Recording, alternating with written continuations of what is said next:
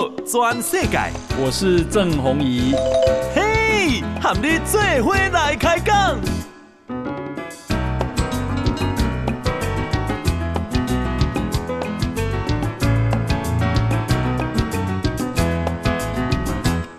大家好，大家好，大家阿曼，我是郑弘仪，欢迎收听今天的报道全世界啊。我们今天呢啊邀请到的是啊民进党啊提名啊这个征召啊他来选花莲县长的总统府前啊发言人叫古拉斯尤达卡哈，诶要称古拉斯还是尤达卡？叫我古拉斯就好。古拉斯是你的名字？古拉斯是我的名啊，尤达卡是爸爸的名啊。只是让大家知道说，古拉斯是尤达卡那一家的古拉斯啊，所以其实叫我古拉斯就好了。哦，那古拉斯的啊、呃、意思是什么？古拉斯哦，其实阿美族的文字是，如果加前面加 mi m i，它会变成动词。mi 古拉斯原本是除草的意思。嗯哼。就是把田埂这个田边的这些杂草除去，哎，然后让这个稻米可以长得更好。嗯哎，所以米古拉斯本来是除草。对，但古拉斯其实就是一个人名。哦。对，没有特别的意思。它古拉斯就是一个男性、女性都可以用的名字。哦。所以在阿美族的地区，有男的叫古拉斯，也有女的叫古拉斯。啊，好好好好。那有打有打卡啊，是爸啊啊爸爸的，是爸爸的名。名字，然后现在变你的姓。对，所以红一哥，如果哈，我有一个小孩，举例，如果我有小孩，他叫做随便讲啦，叫 Michael 好了，他会变成 Michael Gulas。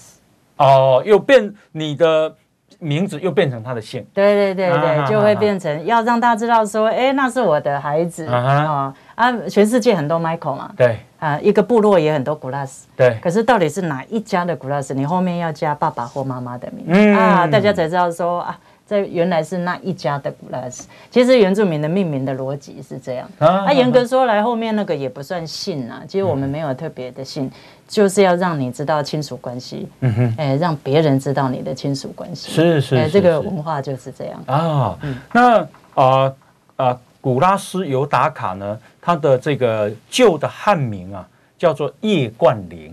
对呀，好久没用了哦。对，好多人都不知道，连以前我在桃园哦，郑市长就说：“哎，我都不知道你叫做叶冠霖。”这样大家都知道我叫古拉斯啊。总统也不知道，总统也不知道。对呀。OK。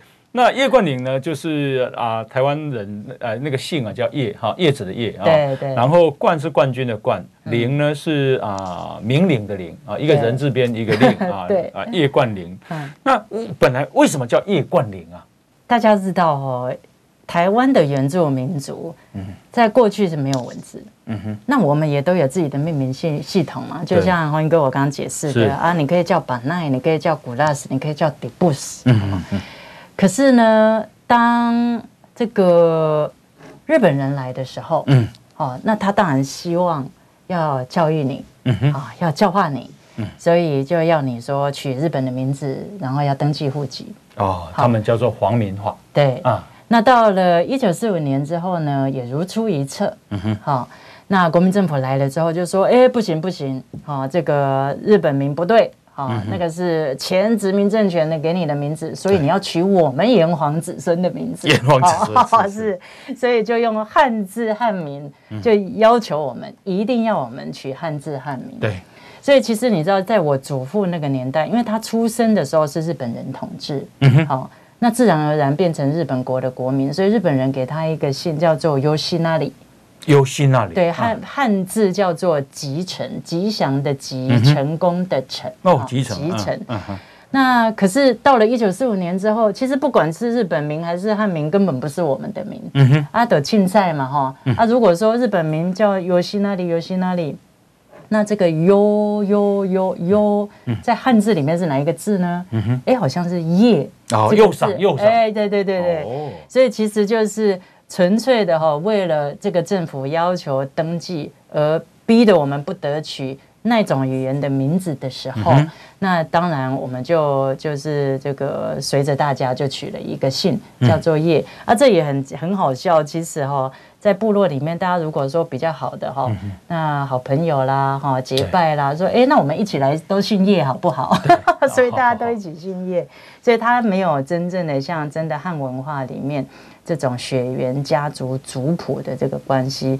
那我们之所以一九四五年之后姓叶，其实真正的原因是这样。OK，那这个到两千年之后，民进党执政之后，我们也修法通过，说台湾的原住民族可以取自己真正的名字。其实我到那个时候才恢复原住民的名字。冠玲应该是小时候，玲是啊、呃、美丽的女生，冠玲是哇，我女儿是。美丽的女生里面最漂亮的，你爸爸是这样看法？他其实这不是我爸爸取的，嗯，这个也是这个亲戚啊，哈，那因为我们都不太了解。可能在有有亲戚那个时候有认识信道教的汉人朋友哈，对大概有相信风水算命的，帮我算出来的。所以其实我也不，我们也不晓得 为什么叫冠霖这样，哦、大概笔画好。可是那个时候长辈说，哎，如果这个信仰看这个信算命姓名学，好像是会对他很好。嗯，对。但是其实这些我们都有很多不同的名字，那最终还是回馈自己的名字，很亲切这样。那从小你就叫叶冠霖，到二零零五年、零六年你才改，对对对，对对，因为我们的法律到二零零三年才改。啊，哎，也就是说，大约你在三十岁的时候，对，差不多，你才改，就是对三十几岁，对三十岁，那忽然之间改过来习惯吗？其实我一直都叫古拉斯啊，啊。我们是不得不身份证上面要用叶冠霖，叶冠霖。啊啊、那其实在我改名之前，有过从事过的工作，例如我当过主编，嗯、哦，杂志的主编，主编总要写每一周的周刊要有写主编的话，对，像这种或每一个月的月刊写主编的话，其实我签名都已经是用古拉斯。哦，哎，所以我自己是很习惯古拉斯，嗯、哼。但是同学邻居不习惯，对。好，那再加上认识的新的朋友，在二零零五年、零七年那个时候，使用这样的名字的人也不多。嗯哼，其实我没有不习惯，是别人比较不习惯。嗯哼，嗯，那啊、呃，你的族人呢、啊？诶，这个啊，古拉斯他是阿美族人，你的族人改成原来自己的啊、呃、名字的人多不多？大概三万人，全台湾五十五万原住民的人口。嗯。那在过去这二十几年来，改名的人数大约三万人左右，在我来看是非常少。对，非常少的原因就是因为改名不容易，不只是行政程序不容易，嗯、那你改完了之后，在生活上会遇到非常多的干扰。嗯，我自己就是。比方说，例如说比较还比较轻松简单的，例如说你去医院，嗯，好，那护士小姐她不会叫你的名字。嗯，好，那她大概会就不叫你的名字，那用大概就会，哎、欸，哎、欸，这位，那进去诊间了之后呢，通常医师的第一个问题不是说你哪里不舒服，通常会说你会不会说中文，你会不会说华语，就是一开始大家会不习惯，嗯，那再加上呢，例如说我去坐飞机，对，好，我坐我坐国内线，嗯哼，那国内线要订机票，嗯、那你知道哦，那个机票上面的格子很少，对。他会放不下罗马字哦，所以通常那个字都是不完整的。因为我们三个字只有你那么长。对，那或者说这个更有趣，嗯我当立法委员的时候哈，我的名字很长，但很多人不会念，对不对？但我是不是偶尔会去婚丧喜庆总是有？但是呢，很戏剧化的是，我去参加告别式的时候，我去参加告别式，是不是这个这个礼仪的人员哈都要讲说，哎，现在公职单位立法院立法委员。这个库斯拉，库斯拉，结果这个一堆孝子孝女 就笑出来，要哭还是要笑？但是我他们都忍不住笑出来哈。那其实这个状况。因为他我叫古拉斯嘛，大家会看到那个名字说 K O L A S，对不对？但有时候大家一紧张吼，一尝试 都会念错。像这一些吼，都是这个有有很多好玩的地方。但是更更经常遇到的是刁难。刁难了，当然，嗯，例如说，当你去开户，对，你去开户的时候说，哎，这个我格子放不下那么多，哎，你总不能说古拉斯一点油。嗯嗯哦，那我说我的名字是尤达卡，不是一点姓氏尤，哎哎哎。那他说没办法，我们的格子就这么大。嗯哼。好，那我说你们可以修正它或手写。那有些人会开始给你脸色看，会觉得说你增加了我的工作的麻烦。对。那很多在户政事务所、公家机关办证件的人，他们也在早期了。一二十年前，大家也不习惯，会觉得有这种人出现的时候，增加他的困扰，因为他没办过，所以他一定要打电话问长官，长官没办过，要打电话问内政部，哦，是不是要这样？通常我办一个证件哈，大概没有两三天，来来回回，呃，政府机关也是很难，所以大部分的人会为了避免这样的麻烦，嗯嗯，那他觉得很不好，就算了，不要。算了，而且呢，也担心被人家知道他是原住民，嗯，好，其实这个社会。对原民的这个压力哈，不能压迫的年代过了了哈，但是这无形中的压力、异样的眼光，很多人宁愿是多一事不如少一事，那就还是乖乖的使用汉民。所以这是为什么五十五万原住民里面哈，像我一样那么坚持说，生活中、生命中的小革命不能停止，一定要用罗马字。的这一种人其实是不多的，但还是有的。这两三万人，每次我们有机会遇到彼此的时候，都会惺惺相惜。所以我们的运动还没有结束，我们要继续往前冲。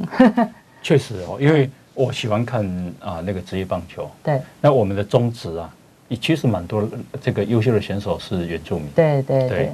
可是老实讲啊，那些原住民大部分也都没有改成他们原来的名字。嗯嗯。但是我看到林志胜好像有改。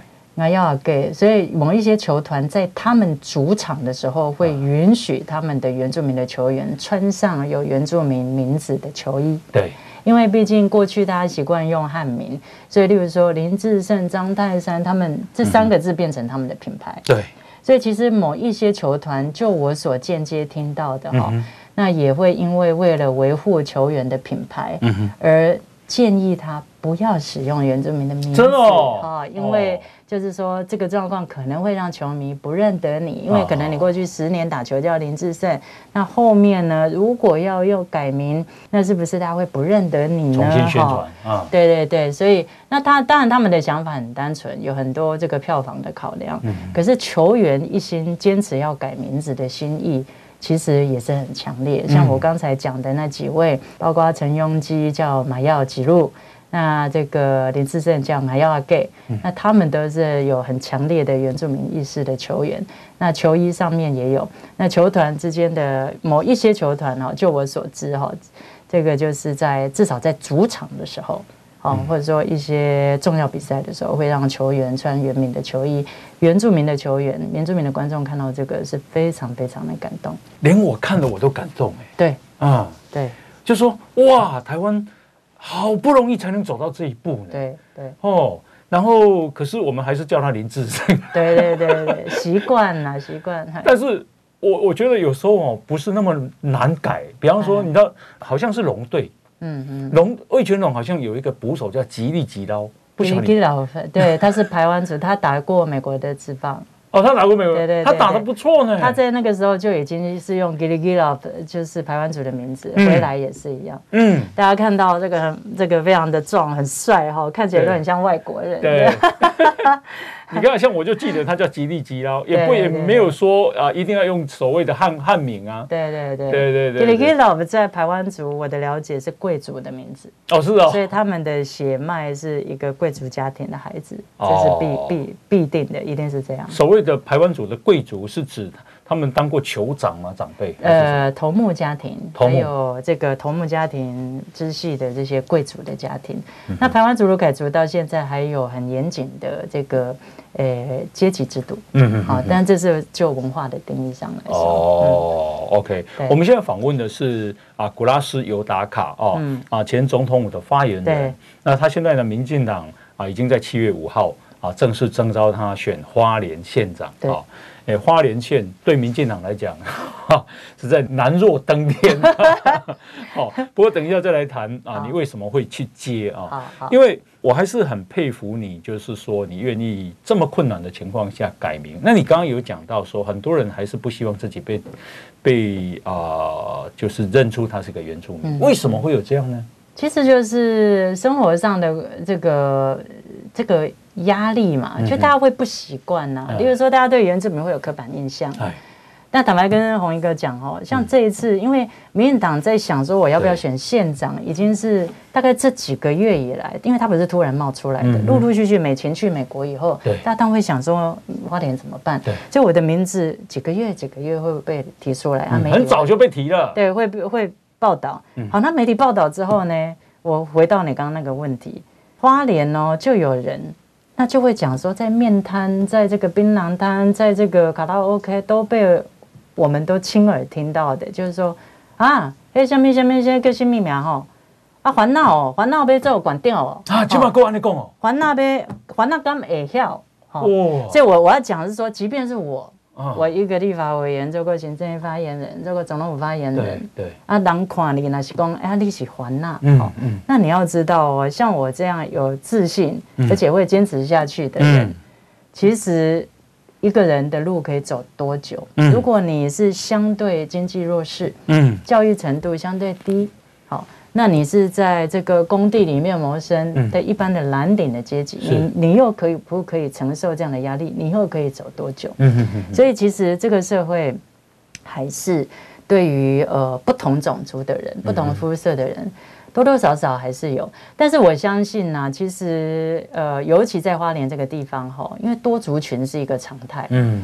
还是会有少部分的人，而我也宁愿相信是还有少部分的人还有这种刻板印象，讲安内环纳安娜安娜安娜哈，但这是一个事实，所以这是我们每天每天生活中的奋斗。嗯，到现在不管你在台北，作为一个总统府发言人，是，其实你还是会遇到这样。哇，好，我们现在访问的是古拉斯尤达卡哦，他说生命中的小革命是要进行的，哇，这我很支持。好，等一下回来我们继续请教，来先休息进广告。嗯。全世界，郑弘仪和你做伙来开讲。好啊，欢迎继续收听《波多转世界》哈，我是郑弘仪啊。我们今天邀请到的是民进党啊，七月五号正式征召哈参选花莲县长的古拉斯尤达卡。那古拉斯尤达卡，他是东海大学社会研究所毕业啊，那担任过民视的记者，担任过原原民台的主播。啊，桃园市原民局的局长，受郑文灿市长的这个邀请。那么，另外呢，他也是行政院的发言人啊，担担任过，然后也担任过不分区的立委。那么后来啊，也担任过民进党发言人。对对，那后来担任过总统府的发言人，对，不过现在辞掉了，因为要选举。对对对，也就是说，他其实是一个非常啊优秀的人哦。那经过这样子长时间的努力跟奋斗，让大家来肯定他哈。嗯，那呃，这个我看你已经有第一面看板啊，在你的部里面啊，你的家乡对花莲玉里镇。哈拉湾部落，对，好，我看着蛮孤独，蛮蛮感动，蛮感动的，因为你穿的是原住民的服装，那是阿美族的服装嘛？阿美族的服装是在我自己的部落的入口处。啊。啊啊！那所有你知道那一天我挂起来那一天，刚好中午的时间挂好，那个去那个稻田里面插秧的农民回来了，陆陆续续骑着摩托车啦、铁牛车回来，然后。我就在旁边看哦，他们全部骑摩托车回来之后，就这样看着那个看板，这样。然后我走回家里面哈，所有的人跟我说，Glass 很漂亮，很漂亮。”他们内心的感动哦，因为过去是没有一个原住民的县长，没有原住民的县长候选人是穿着这样的衣服代表原住民来参选，所以对原民的选民来说，他们现在跟我说哈，黄一哥他说。我们不看政党嘞，嗯、我们看会做事的人。哦、原住民支持原住民，哈、哦，所以其实那一个大家其实会包括我自己了，因为花莲很蓝，嗯、那长久以来我们浮选也屡屡的哈遇到挫折嘛，哈，在各式各样大大小小的选举。那可是，在这一次，我发现哈，在花莲对于我的参选的讨论度非常非常高。嗯，花莲的原民跟客家的人口，我认为非常大概在大概超过六成是有的。那我又会讲一点，花莲占多少？大概原民大概三成嘛，原住民有三成，对啊，客家也差不多快要三成。我反正讲客语的人口加讲原民语的人口，我认为超过六六成。哦，这么多，对，非常的多。那以原民来说，当他们看见了有我的出现，嗯，那讨论度真的很高，高过总统选举的讨论，嗯嗯，高过立委选举的讨论。那我发现有一种力量在发酵，嗯哼。那个是什么？是连我都原本都有一点怀疑，还存不存在的？那是什么呢？叫做原住民的认同。我原本以为这个认同可能因为常年的政党的这个对立，好，或长久以来的抹黑，对，那其实出现了，那那都是他可能消失了。因为你在一次一次的政治活动、投票行为里面看到，好像他不在了。嗯。可是，在这一次，我们发现原住民的认同在。嗯哼。那当然，我并不是暗示着说，哎，这可能会直接反映在原来的选举。呃，就是最后的选举结果。对。可是我自己作为候选人哈，我在外面打拼那么久。嗯哼。紘一哥，我我只能说，我的内心哈，真的非常非常的感动。嗯。那一天，我们几个干部旁边几个农民。看见看板立起来的时候，我们几个人在那边这样看着，安静的。其实旁边的人说：“好看，郭老师加油，郭老师加油。”我们看着是很安静，是非常感动。嗯，就就那个那个感动放在心里，就是说，呃，我们就是我们对理想的坚持，让我们往前了一步。嗯，而且人民给了你相称的回应，是，而且甚至于更多。嗯嗯，好，那这一个过程。促进族群公平发展，因为我一直的理念就是这样，所以族群平等的这个理念，在我长大懂事以来一直奋斗的那个目标，当我那一块看板立起来之后，那我觉得我就是往前进了一步。当当你在花莲这个开大家开始讨论郭老师要回去选花莲县长的时候。那你说路路边的米达还是讲啊槟榔摊，那么在问问说哈，华纳爱赛哦，华纳有会有告有有告给吗？刚美香哈，其实这是充满歧视。对对对。那你你从小到大作为一个阿美族的原住民啊，这就说那种歧视，我觉得常常会有。对。你曾经气过哭过吗？气过哭过。对。呃、欸，我倒没有，我觉得我气比较多了。啊，好好。你说为了这个而哭，大概跟我们家里面的教育有关。哦，我们住在都市嘛，应该是说一年级以后住在都市。那在都市里面，你遇到这种冲突是比住在乡下还多。在乡下，九成的孩子全部都是原住民，你不会觉得自己有什么不一样。可是我的父母哈，一直很强调说。不要忘记，你要以身为绑架，绑架是我们用我们的话说阿美族的意思。嗯，哦，以身为绑架为荣。嗯，那这句话是让我们坚强的原因。嗯，没有什么，因为你要以身为绑架为荣，别无他了，就是去去执行而已。嗯嗯，你永远都带着这个心情去面对各式各样的问题，不要让人家瞧不起。嗯，对啊，所以你你你当然会生气啊，你遇到不公平的事情。但是我很少为了这个流泪，你只觉得说你要去去克服它，要去面对它。对，就好像我取原住民的名字，有多少人在网络上啦、网军啊这样讪笑啦，哈，或者是骂我们啊，说为什么一个候选人不用汉字啦，这样。说这个根本就是这个这个野这个野蛮的一个民族的后代。那像这一些。其实我就唯唯一的一条路就是不放弃了，嗯嗯嗯，就就是坚持做自己的，是，哎，你再怎么样善笑怒骂，那我不会改变，我坚持要作为一个阿美人的态度吗。那可以介绍一下这个伟大的爸爸妈妈吗？其实我刚我就是在啊六月底出了一本书，那我父亲哈才刚过世，因为他是去年底，他呃过世。那他一直是教育我们说，呃，不要忘记自己是谁。嗯嗯嗯。那大家紘一哥一直好奇我的名字，我要讲哈，因为这里面充满了非常多的觉醒啊，这个正义啊啊，非常多的文化的冲突在里面。嗯，而且而且你是一个非常有典范的人。嗯，我不敢说自己是典范哈，但是我一直就跟着父母的教导在生活，还有长辈的教导哈。因为你看见他们眼中的眼中的期待。嗯，我父母刚讲到名字这件事情哈，我父亲去年底过世，那他因为我们是基督信仰嘛哈，所以整个办得非常的快。可是他唯一对我们的要求，对儿女生前他有交代，在他的骨灰坛上面。他要要刻上我们四个孩子的名字，而且都是用罗马字刻。布拉斯与大嘎，扎嘎，红安嘎，我们的孩子。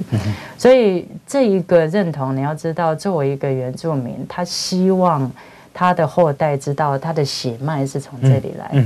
那而且不是所有的家庭都会叫自己的孩子把名字刻在骨灰坛上，而且要用阿美族的文字。嗯嗯、那我想这是一个非常，光是一个简单的例子，你会看见他的身教。嗯，好。那我们当然知道，我们做的是别人不会不会做的事情。因为我去跟那个墓园说，哎，我连墓碑哈都要这样子写哈，因为这个我们的子女有四人，名字是这样。那刻墓碑的人也很头大，就有点不耐烦。啊，人我人人家都不是这样做啊，哈，啊，我们的版型没有这样啊。那我就讲说，这些都是生活中的点点滴滴。我父亲八十五岁，在他的人生中遇过多多少少多少这样的事情，啊，我现在在我的人生里也遇到，所以唯一的一个别无他了哈，也没有什么大道理。他从小教我们就是说，以身为绑架为荣，绑架。因为你在都市里面，你遇到多少事情。你如果退缩的话，你就再也不是你。嗯、哼我们的文化、我们的认同都会断掉啊、嗯，一定是这样。如果你再也不敢说你你的认同，嗯、你的孩子、你的下一代，嗯、他当然会忘记自己是谁，是是是我们就消失了。那你刚刚讲不是阿美族不是没有文字吗？没有文字啊，哎、所以我们一直到教那个传教士来了以后。嗯那他为了教导原住民读圣经，对，传教士开始把我们的呃文字呃，而且我们的语言文字化，嗯哼，所以就用这些罗马字，就好像 A B C D 这样的拼音字来拼出我们的语言，嗯嗯，从大概那个时候开始，我们开始有了语言，可是这个只是民间使用，对不对？那就在我们两千年，民进党第一次执政，对。的以后。那我们必须认同这样的语言，把民间已经行之有年使用的文字拿来作为教学的文字。哦，所以在学校里面开始教母语的时候。嗯已经由我们的教育部、我们的政府哈认证这样的文字是可以使用的官方的文字。嗯、那一直到我们第二次全面执政，二零一六年小英总统当总统之后，我们正式通过了一部法律，嗯、叫做《原住民族语言发展法》。嗯、这部法律清楚地定义原住民族语是国语，并且呢，我们的我们现在书写的文字，当然原原住民族。语言语言是是国语。国家语言。哦，所以已经是国语了。二零一六年，就你们你们自己的语言是国家的语言，对对对。然后我们的文字，像你看到我的名字叫 K O L A S，这是这是我们的国字。K O L A S E Y O T A K A K A 对，这像这种拼音是我很坚持使用的，因为我都会告诉大家说，大家要慢慢习惯哦，因为它已经是我们的国字喽。哦，台湾是一个有多民族的国家，我们不是只是炎黄子孙而已，因为这是一个事实。那大家过去都不晓得。对，我所谓的生活中的小的革命，就是我一直希望大量使用罗马字去刺激台湾人民去思考说。哎，你怎么可以用英文字？我都会说不对，它是我们台湾的国字之一，哦，台湾的国家语言，台湾的国家语言使用的文字，啊，大家就会去，会会会刺激嘛，会挣扎嘛，哦，所以刚西哈，那难道汉字才是？所以其实我一直很想挑战大家的这个思考，用我自己的，呃，我自己这个人。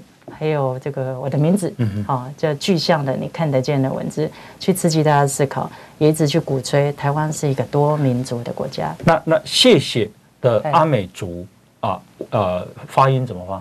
阿赖，阿赖，A R A Y，A R A A R A Y，OK，对，谢谢。阿赖，阿阿赖，阿赖，阿赖，阿赖，对对，阿赖不是 A L 吗？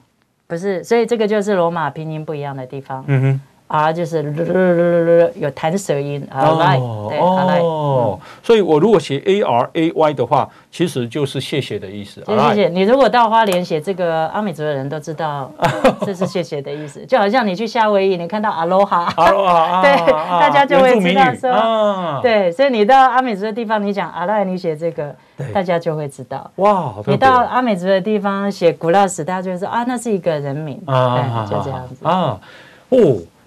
啊，这是不是不同的国度？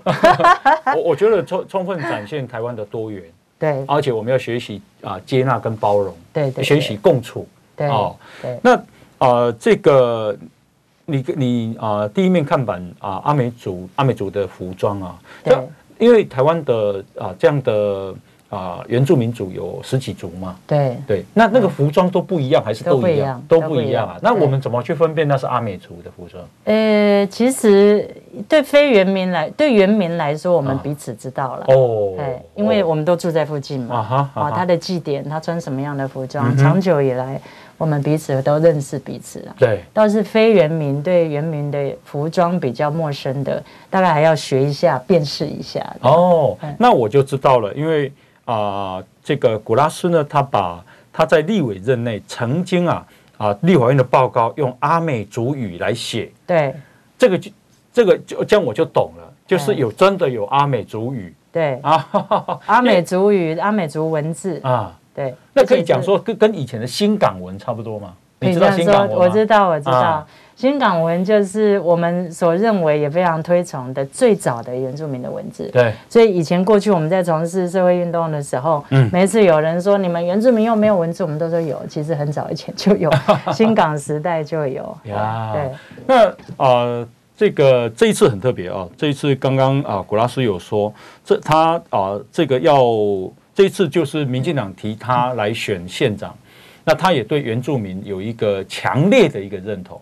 对，那可能会感感动很多原住民。嗯、哦，哎，这这个其实也是民进党啊一种不一样的展现，就是说请原住民来来选县长，这在过去很少见吧？这个过去没有发生过，没有发生过，从来没有发生过。不管在花莲县的县长选举，嗯，或者是在民进党史上，对，好，过去在各县市也没有提名过或征召过原住民的县长候选人。嗯，所以其实。我真的很感动，嗯，我觉得台湾在进步，是花莲非常非常的艰困哈。可是主席跟我讲，或者党章跟我讲到这一点的时候，大家没有放弃的其实是理想，嗯，大家会觉得说我们现在打选战哈，打的这个乌烟瘴气的，好像我们是不是忘记了一些价值？是，但是我很感动的，就是在呃决定要不要接受征召的时候，其实很大的一个动力是我发现大家的理想还在。是那个理想就是坚持这个多元化、族群平等、民主、进步、自由的那个价值。是好，我们访问的是古拉斯尤达卡，因为啊啊，这个在二零啊，就上次的县市长选举，对，民进党在花莲其实蛮惨的。对对对，因为现在的啊县长是国民党的徐榛蔚，对，那这徐榛蔚啊拿了百分之七十一点五的选票，嗯。啊。这个啊，刘小梅委议员哦，拿了百分之二十五点九，对，呃，差距很庞大了哦，大概就只能你在在那边只能拿四分之一，对，好，那现在我觉得情况不太一样了，因为现在是二零二二，不是二零一八，二零一八有寒流，对，那再加上啊，这个尤达卡他刚刚讲啊，原住民的认同，对，我相信情形会不一样，那。花莲也不是这么的铁板一块，因为萧美琴曾经在那边击败国民党的王庭生当选立委，哈，所以呢，他对花莲这个选举啊是怎么样的看法？跟民进党的渊源是什么？等一下继续请教你。好，好，来，我们先休息一下。报道全世界，郑弘仪喊你最伙来开讲。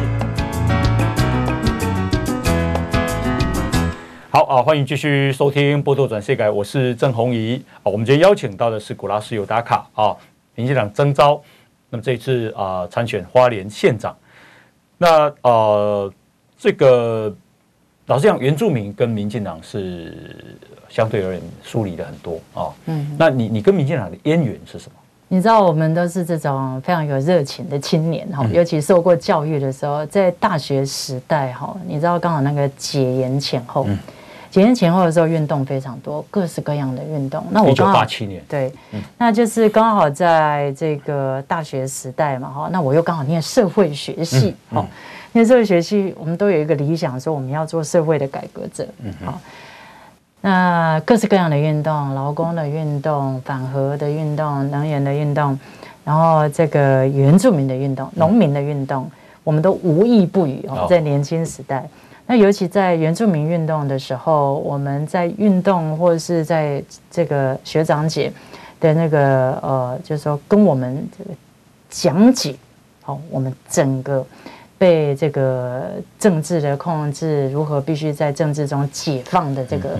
这个论述，我们获益非常非常的多。嗯哼，那后来我们发现，哈，有这样愿意支持我们的认同跟理念的，那最早最早期其实就是非常多民党的前辈。嗯哼，那一种热情，那一种希望台湾更美好，而且尊重多元族群，不去压迫特特定族群的那一种精神。嗯。其实是我一开始会之所以会跟民党的几个好朋友以及前辈有连结的原因，好，一开始是这样。对，有时候真正的动机是在于我们自己内部的自发的觉醒。嗯哼，我们有运动，但我们找到了盟友。对，他这盟友刚好非常多，一样是在民党里面信仰一个这些民主进步价值的人，其实是这样开始的。那陆陆续续，当然有朋友，然后也有这个同志啊。那往相同的路上去，那我们也会互相支援啊。那其他的朋友他们有不同的诉求，对，所以早期也有一段时间在街头奋战过，那是这样子开始了。那呃，当然陆陆续续有很多理念，我们互相分享，也觉得嗯，我们是比较相近的一群人。对，嗯，OK。那你加入民进党，爸爸有没有意见？不会啊，都不会，不会。但其实就是认为我们要做。呃，在对的时间做对的事，好。那他们家人一开始还是会问说：“你到底是你你你的价值是什么？嗯，你想做什么？你为什么要这样子做？对，好。那只要出发点是好的，是善的，是不歪楼的，也就是说不会背离自己的信仰以及认同的。我想家人是会支持的。那啊，这个在花莲啊这个地方啊是。这个政治上这么的难哦，这么的艰困，你为什么要去接？呃，我我觉得我是女女版的汤姆克鲁斯，嗯，接了不可能的任务。那唯一的差别是什么？洪哥，唯一的差别是说，汤姆克鲁斯的上司会跟他说，如果你的任务失败，我们会否认跟你的关系。但是主席说不，我们全党支持你，然后我们这个请全党之力哈。那这个的确是很艰困，嗯哼，但是我认为艰困不代表不可能，对，我我始终是这么认为，嗯哼，而且其实情势不同，就像你所说的，我们现在不是二零一八年，已经又过了那么又又过了四年，又过了一任，那这个时候出现了很多的变化，包括花莲的人民，这个选民也在世代交替，嗯哼。那选民截取或是取得资讯的通路已经不再是口传而已，嗯哼，有网络，对，有资讯，嗯，好，那大家在社群上面也非常的活跃，那再加上呢，在今年，这个我们也从我们当然不是国民党人了哈，但是看到我们国民党内部有非常多的内在的矛盾跟冲突，包括他们在地方的国民党内部。许多政治人物哈也有不同的对党内的改革有不同的想法，呃，再加上我是原住民，好，那原住民有没有可能在这一次呢，看见原住民的需要，让原住民的认同可以让选举结果不同，这些都是我们看到可能有改变的机会。不过还是要回过头来讲。我觉得花莲不能是一潭死水下去，就好像我举一个例子啦，我通常会跟大家说，像我喜欢运动嘛，大家会说为什么同一个这个家庭可以执政十几年？那可是人的知识、能力、智力、经验其实是有限的，我们都是人，都都一个都是一个人，那到底是呃？奥运的接力赛，我举举例，好比说接力赛的是纪录保持，就是就跑四百公尺接力赛时间比较短，还是跑个人的四百公尺接力赛比较短。嗯，也就是说，一个人跑目前世界纪录是四十三秒。对。但是四个人跑，也就是说有人换的时候，好像三十是三十六秒。啊、哦，是一个牙买加的那个国家队。那我只是说，如果已经十几年哦，超过十几年是相同的一个人执政，嗯、其实大家可以想一想，如果你不希望未来四年还是过相同的生活，或者说没有看见明显的创意，好、嗯，新的方向，那何不来接力？啊，让不同的人来做做看。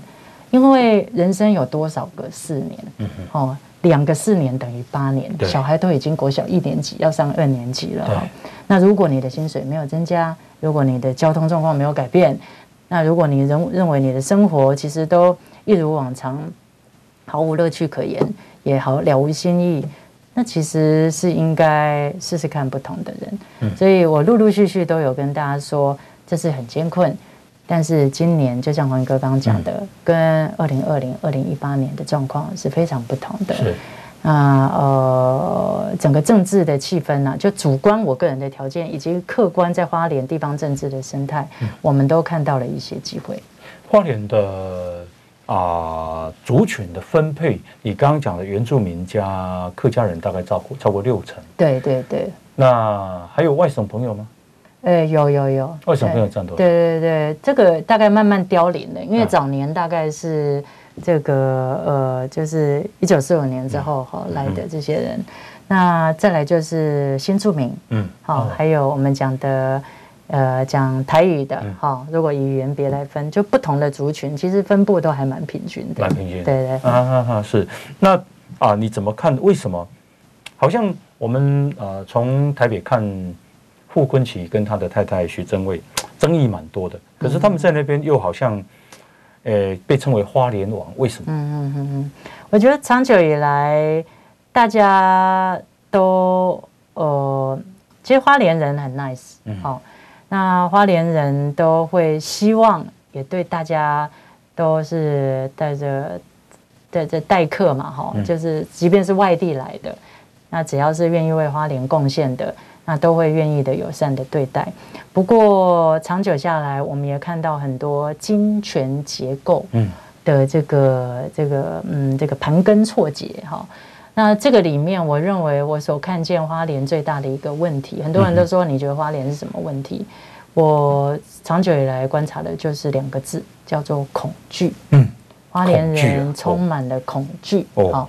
那你看到的当然不是拿着刀枪挥舞在你的面前的那种恐惧，嗯、而是那一种隐隐作痛的恐惧。哦，例如去年公投哈，那个当然我们都到处宣讲嘛哈，嗯、我自己那个时候也在放假时间去宣讲。只要是到花莲哈，你会看到，尤其在很偏远的地方，他实在很想听。啊，为什么国民党说是个同意，民进党说是个不同意，就很想被人家揪来说，想听古拉斯到底怎么讲，对说怎么代表总统来的来想他是怎么讲。可是你看，像我们现在戴口罩哈，那个口罩这样拉拉拉拉到这边哦，帽子这样戴来来来来来戴到这边，不让人家认出来。他想听，但是他又怕。哎呦，啊，我们就说你为什么怕？他说啊，那个我的朋友、我的邻居如果照相 po 脸书，嗯，不小心照到我哈，嗯、哼啊，有人会来。啊，我就被盯上啦！好、嗯，我说盯上，他说对啊，他会来提醒你呀、啊，他、然后他会来这个呃、欸、告诉你呀、啊，哈，什么地方可以去，嗯、什么地方不可以去啊？像这个其实就是恐惧，他他其实只是我我真的觉得说我们需要的一个就自由呼吸的空间。嗯所求不多，如此而已。可是我发现，在政治上，在精神上，花莲人没有这样的自由。嗯哼，那你怕什么？例如说，里长怕什么？里长就怕说，那以后下次他补助不给我怎么办？嗯哼，好，那这个理事长的协会理事长说，每天都有人上门来关切，这这几个月说，希望大家一定要投这个某某现任的县长，哈，不要投其他的人。啊，为什么那时候就就怕说资源再也不给我啊？好、那下一次怎样？我如果不能，呃，就是说在在为乡亲服务，也让我自己不能连任呐、啊。就是这个，这所有的资源是盘根错节的在一起。嗯、那作为执政者，那当然会有这样的这个权利或者是空间是可想而知。嗯、但是重点是不能拿这个来勒索以及来恐吓，在政治活动上面作为一个筹码，那以巩固自己原来有的这个呃权力的结构，那我觉得这个就是比较不健康的。那大家说亡或不亡，我觉得这个其实都是一个标签呐，哈。那但是我觉得人民是会非常严格的检视，因为大家的忍耐其实是是有限的。是，嗯，那啊，如如果你选上花莲县长，你有什么对花莲的建设有什么具体的想法吗？有，其实呃，我其实在被征召的时候就有提过，我认为第一个哈，一定要重新定义花莲。嗯，好，那今天时间的关系，我没有办法讲的很细每一个，但是我很想表达是说。县当县长的人，想选县长的人，总会说：“我来替人民解决问题。”嗯嗯，好。可是回过头来想说，那你第一步要看见真正的问题。嗯嗯嗯。啊，你要先知道问题在哪里，你才可以真正的替他解决问题，而不是重复了十几年的一些呃相关的政策啦，补助就继续给他补助啦。哈，那我所看见的花莲，以及我想重新定义的花莲是什么呢？也就是。花莲其实是守护国家安全的前滩，花莲是守护经济安全的基地，国家的经济安全，花莲也是守护国家粮食安全的堡垒。怎么说？怎么说呢？因为大家会忘记，我们花莲其实有加山基地。好，那近几年我们知道，其实国际情势改变非常多，可是大家过去从来不曾从这个角度看花莲。我其实我我要讲的是说，那个比较，过去花莲一直被讲说。自己也讲说自己是后山，好，那我们好像只需要一条安全回家的路，好像就可以解决所有的问题。好，那一条安全回家的路当然很必要，但是我们不希望十几年来它变成一个政治提款机，嗯好像只有这个证件可以制造呃蓝绿的对决，对，好，然后只有这个证件呢，只要有这条路可以解决花莲所有食衣住行。的所有的问题，但其实不然。好，现在路已经有了。对。但是你知道吗？在过去十年，花莲净移出的人口超过一万人。哦。也就是说，花莲总人口多少？三十二万多。三十二万人左右。哦，三十二万就跑掉一万人了。原本三十三万人。对。那现在到今年只剩三十二万人。也就是说，这一条安全回家的路，并没有把人带回来，嗯哼，是把人带走了。对，好，那这个背后一定掩藏了非常多花莲不适合生存的问题。虽然说现任的县长，那经常也会，目前我知道他他会非常的呃自豪哈，整个县府的团队，当然他们很辛苦。会说我们是五星县长，好，五星级。但是我经常会访问，也提醒大家说，哎，有五星县长，有没有五星县民？也就是说，县民的感受是不是也觉得自己活在五星级的生活里？那这个中间实际上是有落差的。所以，如果我们重新定义，我们不再把花莲看成只是一个观光旅游的后山。不再只是把花莲看成一个只是一个没有交通建设的县，而是把它重新定义成对花对台湾的国家发展，对呃西部人也非常重要的一个基地，它就是我们守护国家安全的经济安全以及粮食安全的重要的堡垒的话。那么县长看这个县政所有政策的规划会非常不同，例如它的交通的建设、网络的建设，还有农业的建设。那他必须要进来，他就会看见一个非常不一样的花莲。到时候花莲就会长成非常不同的样貌，而且会让连西部人都会很羡慕，认为说花莲人对我们很重要。其实我觉得花莲现在越来越重要，为什么你知道吗？因为我们其实花莲呢，啊，是我们保留战力啊。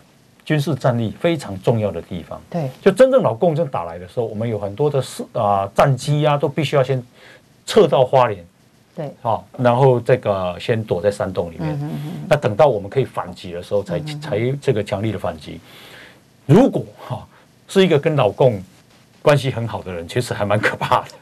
其实这个就是我很想讲的，嗯，也就是说，这个县长的国家认同，嗯，这个县长对于国家安全的。定义还有想法，其实非常非常的重要。嗯，那过去长久以来，我们一直都往西部看，嗯，但是我们忘记花莲应该往东部看。我们往太平洋看，嗯我们有非常多经济国际的活动。嗯，其实往太平洋看更是一览无遗，我们有非常多的机会。好，但是不应该自我限缩。了解。好，那我们今天呢访问的是古拉斯尤达卡哦，他啊民进党征召选花莲县长，那么希望今年啊更不一样，更不一样。对对对，让台湾呢变成一个真正有。啊，原住民的朋友证明实力，可以有执政能力的。麦克龙公，哎，华纳我都，嘿，是，对对对，OK，好，那谢谢尤大哥，谢谢古拉斯，谢谢，感谢黄哥，好，谢。谢。那我们今天感谢大家收听，明天同一时间再见，拜拜，拜拜，拜拜。全世界上精彩内容，伫 Spotify、Google Podcasts，还有 Apple Podcasts，拢听得到。